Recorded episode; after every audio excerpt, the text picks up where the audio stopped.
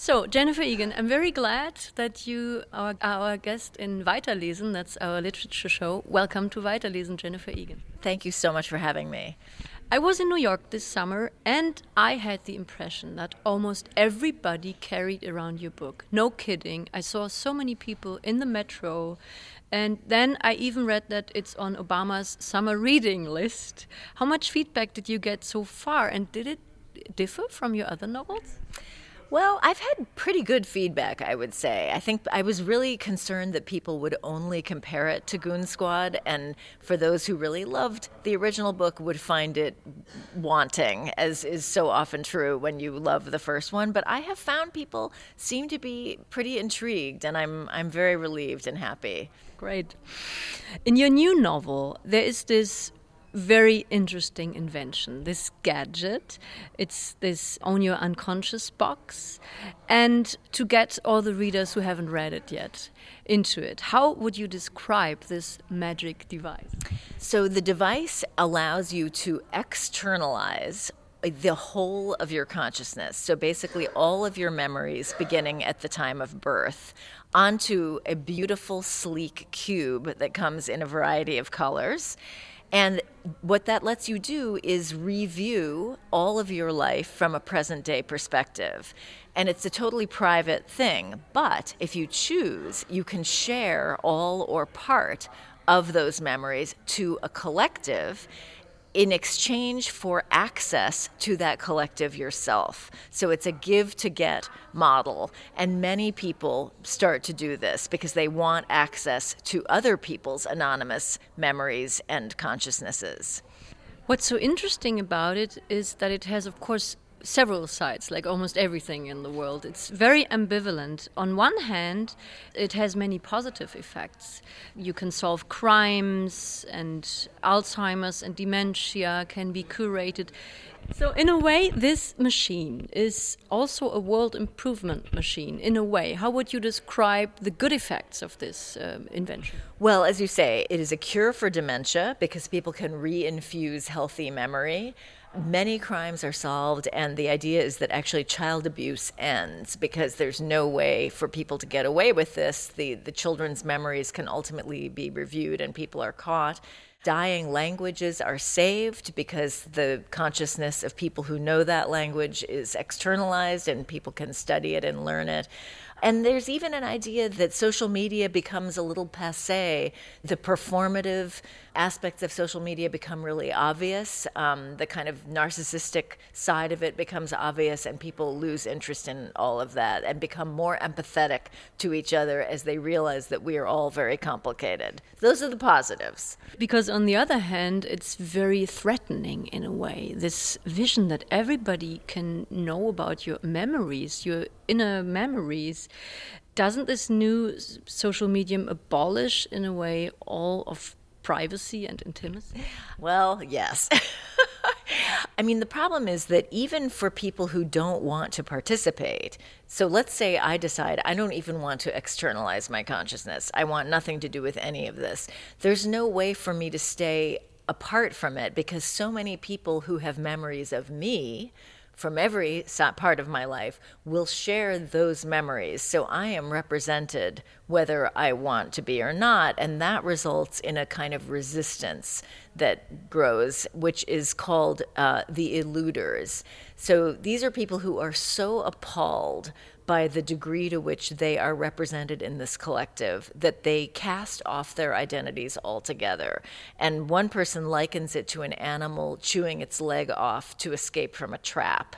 And they take on new identities and begin their lives as new people. They give up their old selves, but they can't just disappear because everyone will know that they're gone. So, what they do is that they hire proxies to impersonate them online so that only people who would have seen them in real life will know that they've done this. And the best proxies are fiction writers.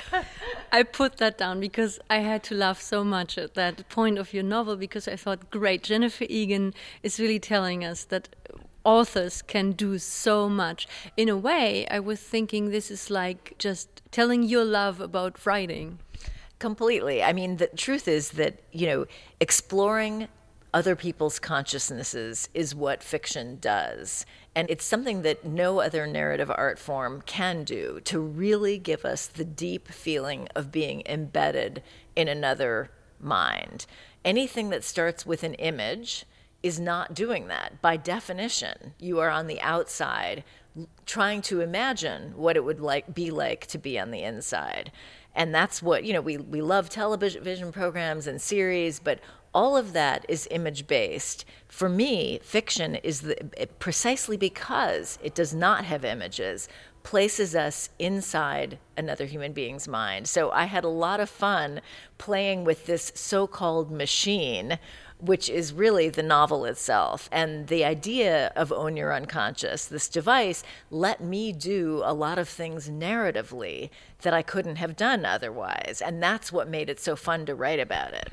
What is really interesting when I read your novels, not only this one, also the other ones I've read by you, I always have the impression you know very much about your characters. And what you tell us about them is just uh, the famous top of the iceberg.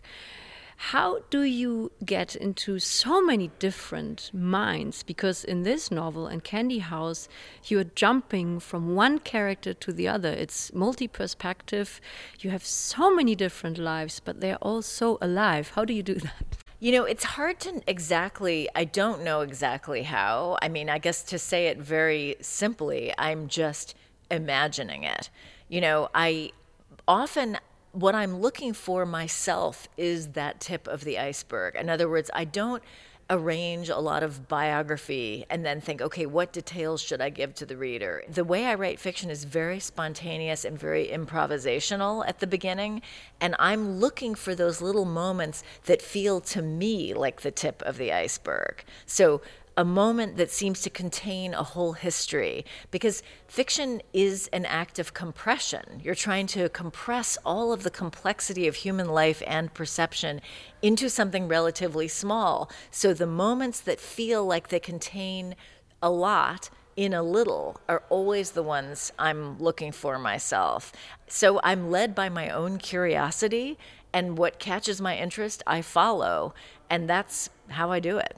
It's probably something you cannot really explain. Either you have the fantasy or the talent or you don't. In Germany, I think also in the US, there's a lot of discussion about who is allowed to write about who. Can a white woman write about a black guy? Can a black uh, man write about a little girl? What is your idea about these criticism about identity? I really feel that, first of all, I understand and sympathize with why people want to create those rules, but I strongly feel that none of us wants to live in a world where we don't have freedom of the imagination. And, you know, honestly, controlling imagination and thought that is those are tools of autocrats so i think we need to be very very careful about trying to set up an environment like that because i think we may be unleashing something that we're not really very eager to have to endure.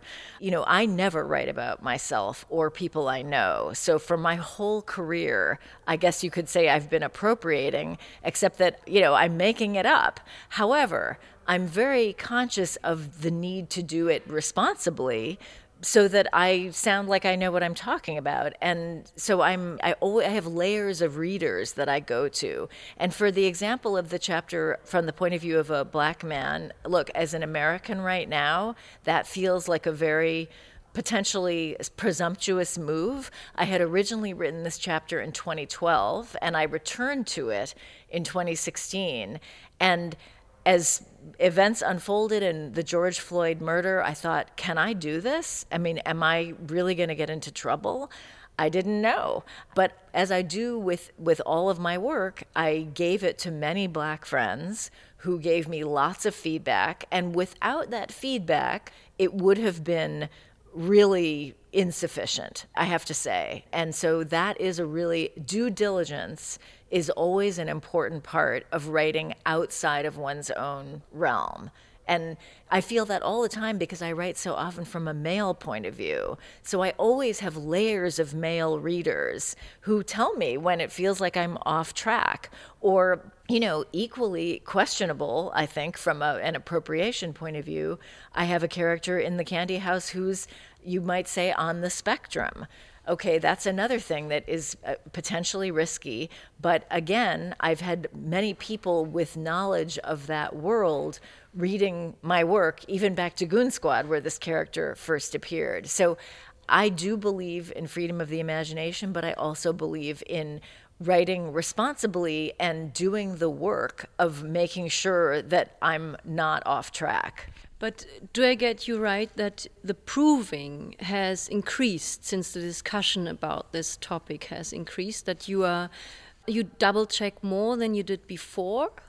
I think I'm not sure that I double checked more than I did before. I always use, I mean, my process, because it is so improvisational, I always use a lot of readers. I have a writing group. I actually dedicated Candy House to my writing group.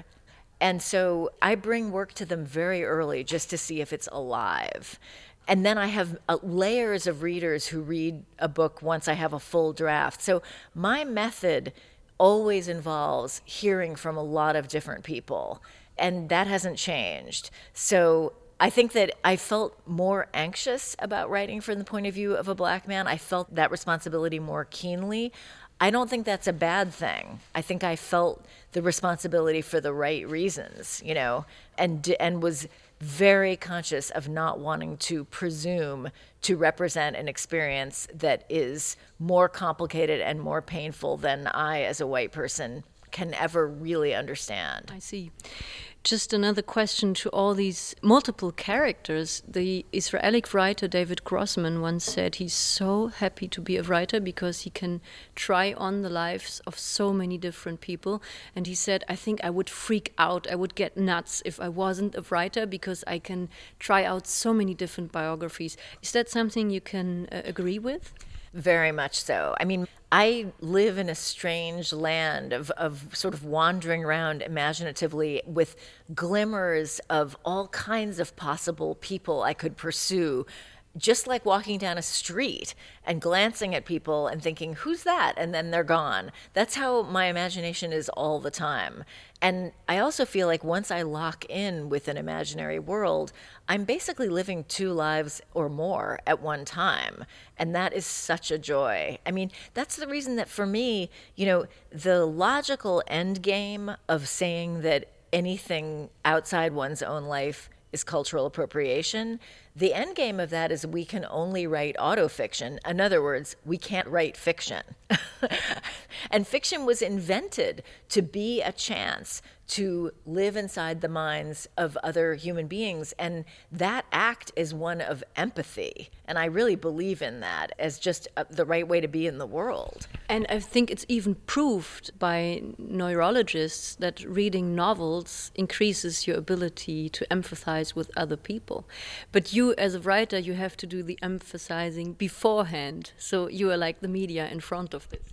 I mean, empathy is what leads the way. If I don't feel connected to a character, I have to feel that I can understand their point of view and and understand why the decisions they make, even though they're not the decisions I would make, feel like the right and only decisions to them. And so there are all kinds of characters in this book that really have nothing to do with me. I mean, a, a kind of home wrecking music producer who damages his children and, you know, eh, eh, creates a lot of havoc in his personal life. I adore the man. I feel a lot of empathy for him and all kinds of other people. A, a guy who screams in public because it provokes authentic responses in the people around him, i.e., terror. and horror and desire to flee, you know, do I have that urge myself? No. That's what makes it so much fun to imagine being someone who does, and, and so on. Very strong characters you just named, and I was wondering how much you empathize with Bix Bouton having a big hat on in the night, sneaking around in Manhattan, and he doesn't want to be recognized by anybody. Is that something you can emphasize yourself with? Well, one thing that made him really fun to write about is that I had never written about someone who was really famous and could be recognized. So that just felt really new. I mean, the existential problem that Bix has, I could empathize with very much, which is he's done something that he's gotten a lot of acclaim for. He's invented social media, but he knows that he doesn't really have another idea. And because he's so famous and powerful, he can't get a genuine response from anyone. He can't sort of talk through ideas because everyone just says what they think he wants them to say. What I could identify with was the feeling of what next? You know, what is the next big thing? The fame part, no, that was just fun to imagine. That would be really weird, but that's what made it fun is that it has nothing to do with my real life. So I felt very connected to Bix. I also loved the idea that he is in disguise attending a professor's um, discussion group. I love disguises. I love identity playfulness. And so, just the, the sheer situation that he finds himself in, in disguise, in a group of professors, with the sole purpose of hoping that some idea sp- is sparked, which actually does happen. There was something so comic about that. And so I just loved exploring the comedy of that situation. Do your characters get alive by themselves and then just sort of run away with you while you write? Ideally, yes. That's the best case scenario. You know, when I say it's improvisational, I really mean in the sense that I lean into some line of action or possibility and try to just push it as far as it will go. And then sometimes it, it doesn't work in the end. Like in the very first draft that I wrote of the Bix chapter, there were certain elements that were the same, but then there was there was a lot of stuff that wasn't that interesting. But in the best case, the events run away with me and I'm just following and playing catch up. That's the joy because it's just happening out of nowhere. And there's this other very strong character, you already mentioned him, Alfred, the one who's screaming in public. Great scenes, really, how he describes the reactions of the people. So, this is all about authenticity. Is this also a comment of you to comment on our society that is in a way constantly in the mode of self presentation and in this permanent use of Facebook and Instagram. And then this Alfred is coming and mixes up everything. Well, it's not my observation, but it is an observation that holds very true for me that, you know, mass media creates a sense of artificiality in our lives. There's no question because it is totally artificial. And that results in a craving for authenticity, which we mistakenly look to mass media to have satisfied. And of course, the world of media tries to satisfy that craving because they're making money every single time we give them our attention. So that paradox is very interesting to me. And so the problem that Alfred is having is that he has become absolutely nauseated by the artificiality of not just media, which he completely abhors, but the ways that he feels that media has seeped into everyday experience and people are playing themselves. He hates the performative aspect of everyday life. So he comes up with a solution that he thinks is perfect because it won't hurt anybody, but he will scream at the top of his lungs spontaneously everyone becomes terrified and no one is performing because there's a, a, completely hysterical immediate response and then he soaks this up it's a little bit of a, an addiction for him that he starts to crave it when he hasn't had it in a while so he's getting a lot out of this in one way, but as you can imagine, this is also not a good way to go through the world. He may, he alienates a lot of people and gets in a lot of trouble. But he gets a girlfriend anyway who's actually really fond of this in the beginning. And there's this great sentence when he's in a bus screaming again that he's saying they forget that they can be seen. I really like that sentence because it tells us so much about ourselves always being in public thinking about what we look like so that's what he sort of destroys i really like that thought yeah, and then he it's a little voyeuristic on his part because he in fact is looking at them and absorbing their reactions which from his point of view, at one point he says they look like the faces of people in a plane plunging straight into the sea. So that's also a little sadistic, you might say. Anyway, all of this catches up with him. What we end up reading in the book is his last screaming episode, which goes very wrong in ways that he's not expecting. And his girlfriend is right there with him. So I had a lot of fun writing about Alfred. I can imagine. Let's talk a little bit again about this Own Your Unconscious. Because I thought you settled this back in 2010. And then, of course, there, there are many more years. But when this invention is made, it's actually not in our times, but a couple of uh, years back. And I was thinking, in a way, we have this already own your unconscious because I know so many people who feed all their emotions, their divorces, actually on in, everywhere on Instagram, on Facebook, and it's incredible how much of their inner personal emotions people share. So, do you think this own your unconscious is already there in a way? I do, yes. I mean, I've had people say to me, oh, this could happen soon. I, I think pretty soon people will be making these machines. That I do not see because I don't think we understand the brain well enough to replicate it in that way. But I think what gives people that feeling that it could happen is exactly as you say, that in a sense it already has. The, the internet itself is a kind of collective consciousness and it contains lots of artifacts and bits and you know moments that people may not even remember that they shared long ago, um, not to mention all the data that's being collected without our, you know, conscious knowledge by the platforms that we use to communicate. So I do think that to some degree we have this.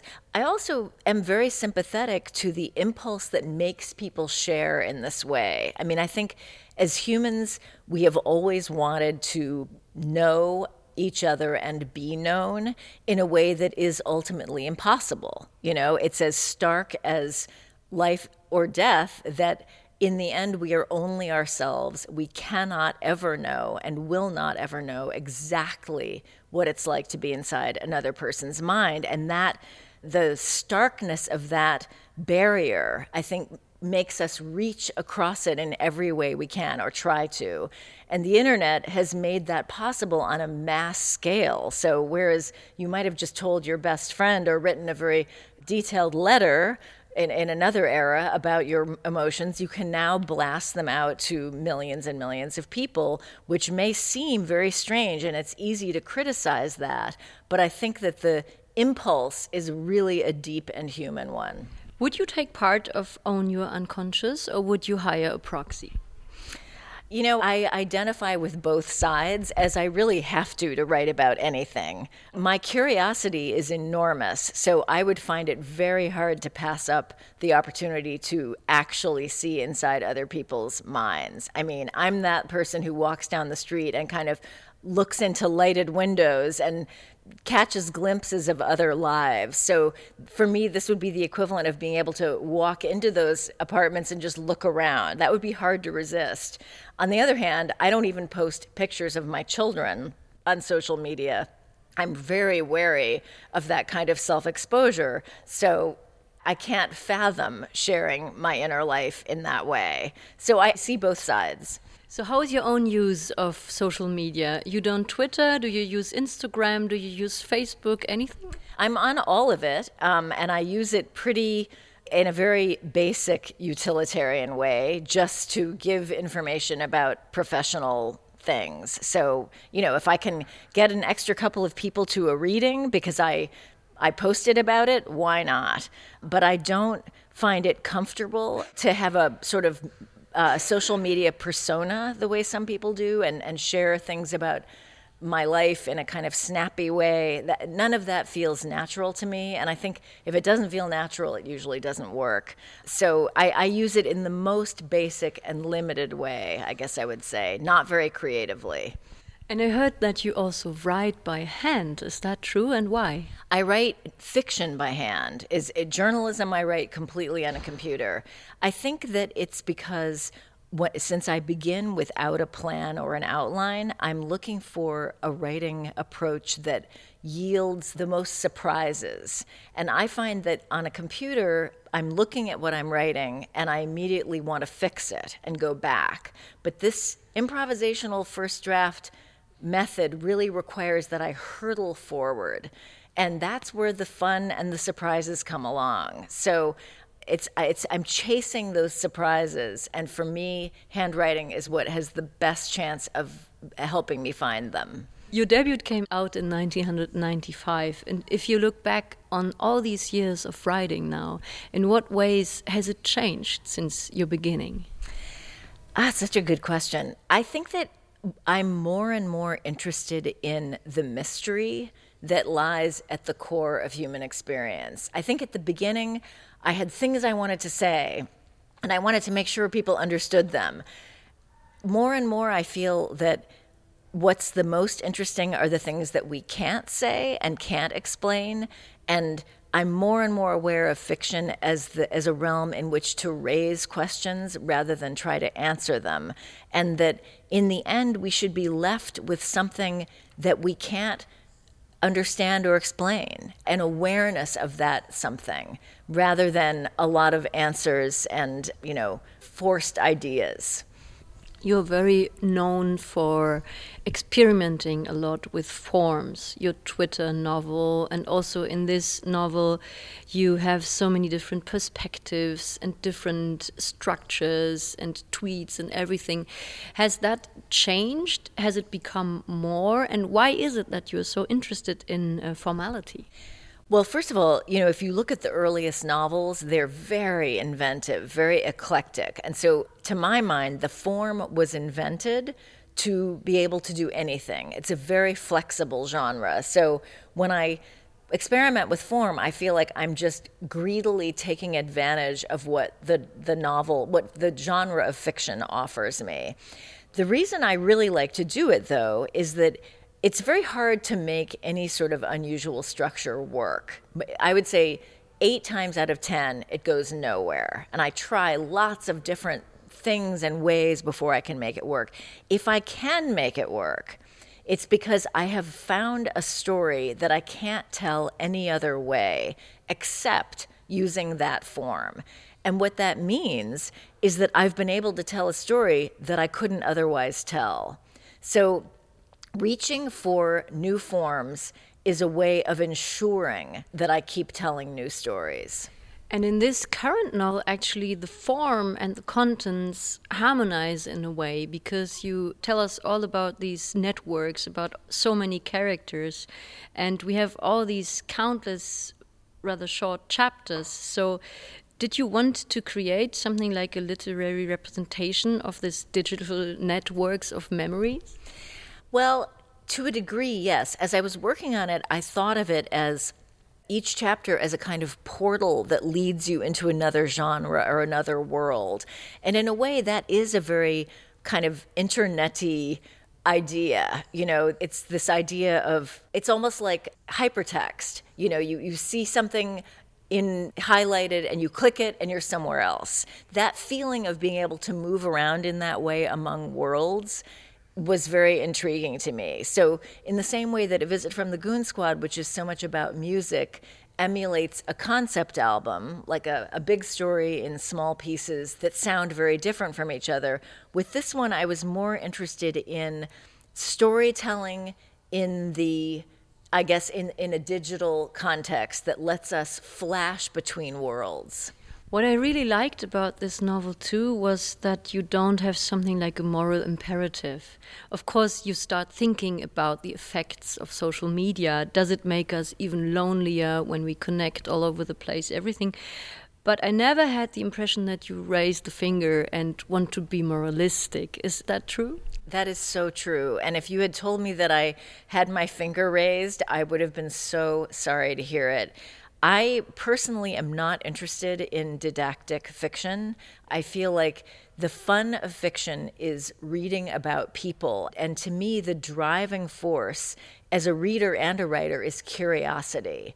And for me, curiosity and moralizing are mutually exclusive. So I don't have lessons to share. I'm just curious.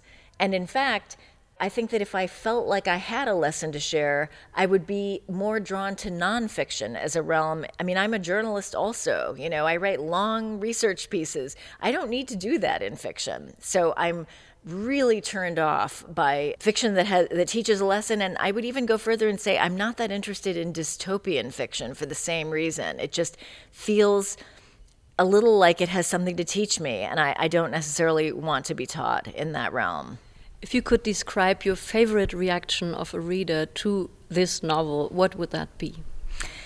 I think it would be just transport and fun. The feeling of losing track of one's own life and just delighting in the reading experience. When people tell me they missed a subway stop or they stayed up too late, or one friend told me recently that he actually laughed so much on the subway reading the book that people were looking at him strangely, that is such a joy to me. It, this is entertainment. I mean, that's what I want. I want to entertain people and for them to have a good time. And if there are ideas and questions and provocations that make us question the world around us, so much the better. But the fun is what really matters. And it's very funny too. I mean, I had to laugh out at many points of your novel. Do you laugh while you write? Sometimes. I mean, the, here's the funny thing. As a person, I'm not that funny. You know, there are there are really funny people who write funny books. Like Lorrie Moore is very funny. Gish Jen is very funny. I'm not like that. I can't tell jokes. I'm not the person who has everyone laughing at the dinner party. So, for some reason, on the page, and I think it has to do with the improvisational method that I use, because that involves pushing things as far as they will go. If you push most situations as far as they'll go, you often end up in a kind of absurdly funny state in which things are both ridiculous and also logical.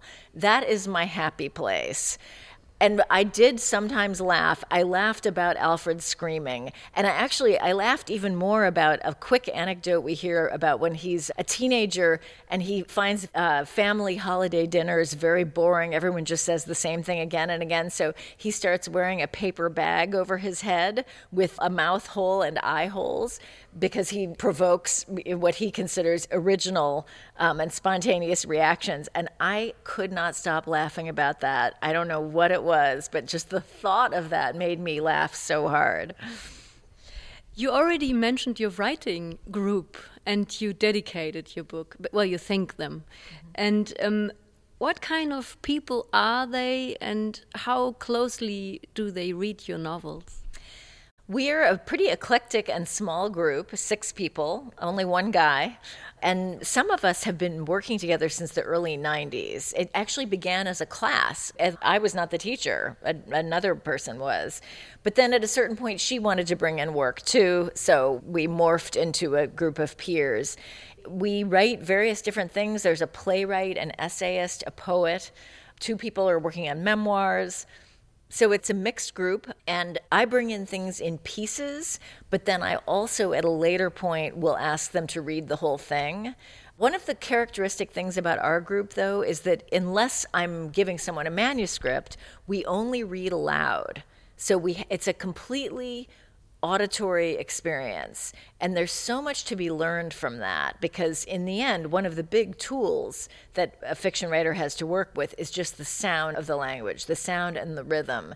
And reading aloud really makes you attend to that. It also tends to reveal things like repetition, you know, dead space, when things aren't moving forward. All of that becomes even more obvious if you read it aloud. So I bring in things very early to find out what feels alive and what doesn't.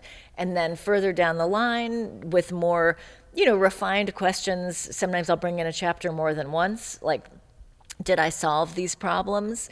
And then, as I say, I have layers of readers, uh, some of whom are not in the group, who will read whole manuscripts and give me feedback. I really want to hear everything as I go so that I have a chance to respond. That's interesting. It seems like you have a big network of readers first readers, second readers, third readers. So, with this book, I read already that it took you many years, that you were working on this for a long time. When do you actually know now it's finished? How do you find the point, being a writer, that a book is now ready to come out? Well, in a way, nothing is really finished. I mean, when I read aloud, I've often made a few little changes already. but I think there, there just comes a, a moment when it feels like I've done pretty much all I can do. That's when I start going to readers to find out what I'm missing. But then there just comes a point when it starts to feel more solid, and the changes that I'm making are smaller and smaller and smaller and so at that point i will involve my editor and other you know publishing people and then there are many more chances to i, I see it typeset so then that's a moment to really reconsider it but with each one of these reconsiderations the changes become more and more minute and i guess that's as close as we ever get to finished the Candy House is connected a lot with your novel A Visit from the Goon Squad.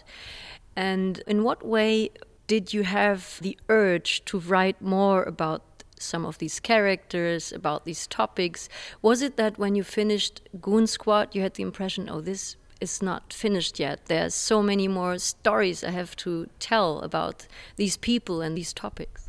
It's a mix of things. One thing is that in these books, there's a very high failure ratio of first draft material. So I write a lot of stuff that just isn't good enough to pursue.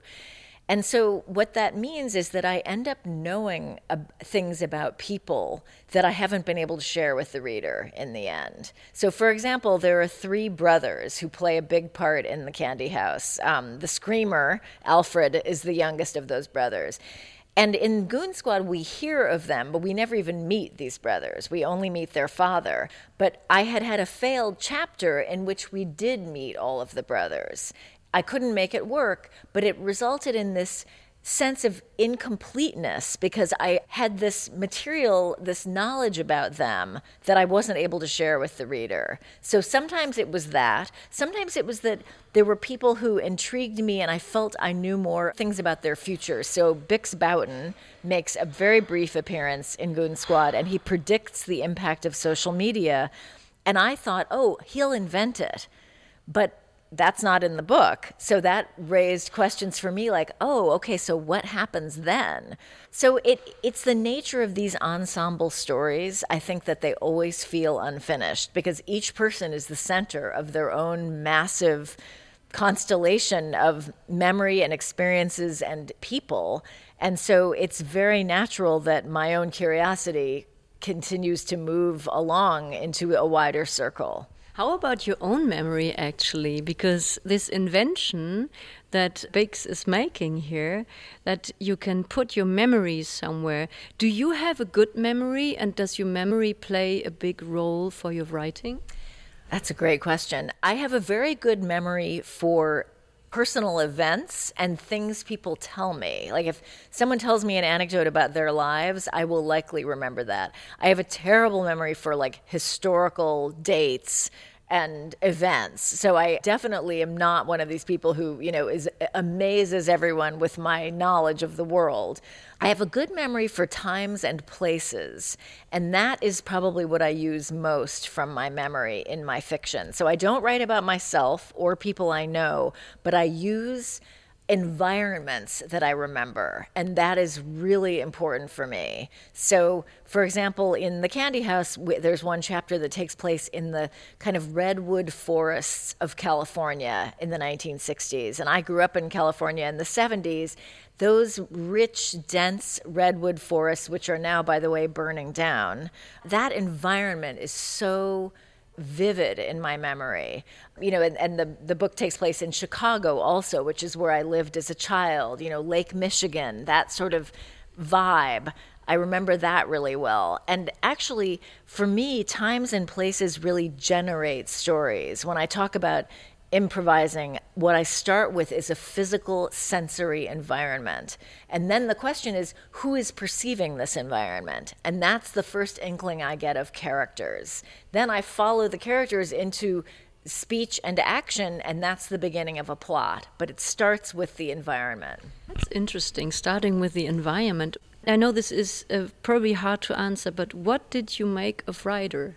Where does did your fascination for stories, for writing, where does it come from? Do you have a solution for yourself why you want to narrate stories? I think for me, it came almost as a revelation actually during a gap year that I took between high school and college when I got a Eurail pass and was I had never left America and I grew I was living in San Francisco so it was a very long way from home in the times before cell phones before the internet so I was very isolated. And it had its ups and downs but what I discovered was that whether things were up or down writing was just an essential part of it for me. I had a journal with me that I still have, and I took lots of notes on everything. And it felt as if writing was what made my experience complete and sometimes kind of transcendent. It seemed to add a numinous element to daily life to be able to write about it. And so it wasn't that I thought I had some great gift to share with the world, but more that I realized that it was a gift to myself to commit myself to doing this for the rest of my life. If somebody would forbid you to be a writer, what other job would you choose? You're asking such good questions. Well, I wanted to be an archaeologist before that, and I still think that could have been really fun. I also wanted to be a doctor and I am really enamored of doctors. I just think they're amazing. But I also would have loved to be a geologist just to understand the story of, of the earth itself and, and its materials.